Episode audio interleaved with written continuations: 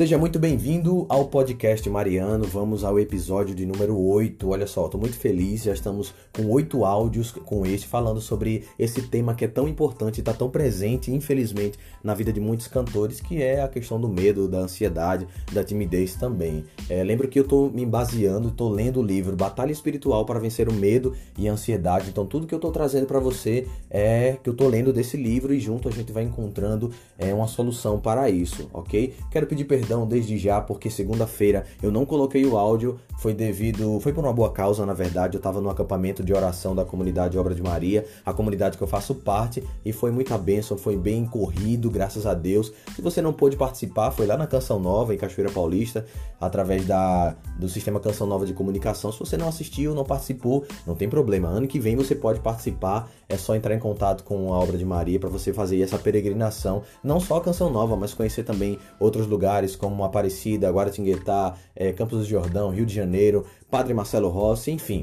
Ano que vem a, a, o acampamento de oração espera por você. Vamos ao nosso assunto de hoje que eu queria falar para você sobre a questão da causa. O que, é que pode causar esse medo, essa nossa ansiedade em nós? Na verdade, o que, é que aconteceu antes que eu tô com medo hoje? O que, é que aconteceu na minha vida, é, no meu passado, que eu tô com medo, tô com ansiedade. Por que, que isso gera em mim esse medo e essa ansiedade? Se você lembra, é, o áudio anterior, os áudios anteriores, eu falei, um dos áudios anteriores, perdão, eu falei que muitas vezes a nossa doença física, algo que nós temos físico, alguma doença crônica, ela pode causar um medo e uma ansiedade porque isso gera um trauma em nós e aí a gente vai ficando com medo de realizar as coisas, como uma pancada que a gente leva e a gente não quer mais passar por aquele lugar ou fazer determinado exercício porque tem isso na cabeça de que vai doer. Então vamos lá. É, tem uma parte do livro que ele fala de que o nosso medo e nossa ansiedade ele é causado boa parte por algum trauma que a gente teve no nosso passado. É, pode ser um passado pertinho, pode ser um passado distante, quando eu era pequeno,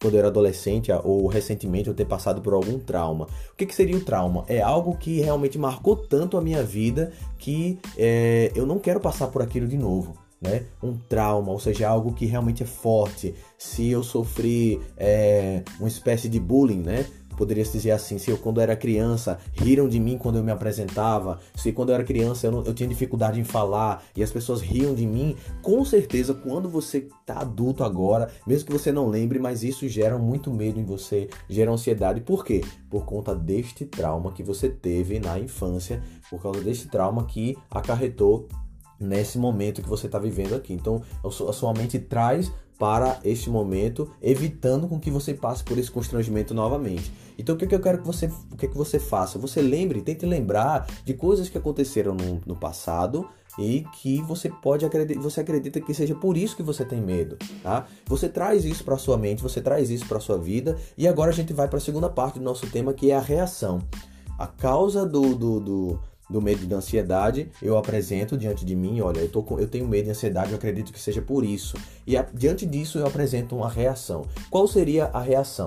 É justamente eu olhar para isso e observar que eu preciso caminhar para frente, daqui para frente, vencendo o meu medo, enfrentando o meu medo com sabedoria para que isso não me aprisione mais ao passado. Ou seja, é você olhar para o passado não com medo, trazendo esse passado para o futuro. Ou seja, se riram de mim antes, vão rir de mim agora. Ou seja, você determina que as pessoas vão rir de você porque riram de você no passado. E não necessariamente vai acontecer isso. Eu lembro que eu falei em um dos áudios anteriores que nós precisamos, claro, nos preparar, nós precisamos realmente estar, é, nos munir, né? Ou seja, ler um texto antes, realmente estudar para poder fazer a apresentação bem. Então, se você faz isso, você traz para o presente acreditando que vai ser diferente, acreditando que você não pode ficar preso ao que passou. O seu trauma, você só vai curar o seu trauma se você consegue conseguir compreender o que aconteceu lá e você compreender quem você é hoje. Se você é um adulto, se você realmente é um missionário, se você canta na igreja, se você é no seu trabalho, na apresentação. Então, você apresenta diante de você e tem uma reação. Ou seja, precisa tomar consciência de que a decisão é sua. Você tem o poder e a decisão de enfrentar e de dizer que a partir daquele momento vai ser diferente. É muito mais do que um positivismo, não é? Eu tô falando técnica de coach nem nada. Eu tô falando que é uma graça que Deus nos deu, ou seja, a graça da decisão, do livre-arbítrio. Quando você decide por algo, você está realmente determinando sobre a sua vida que você vai ser capaz de vencer aquilo ali.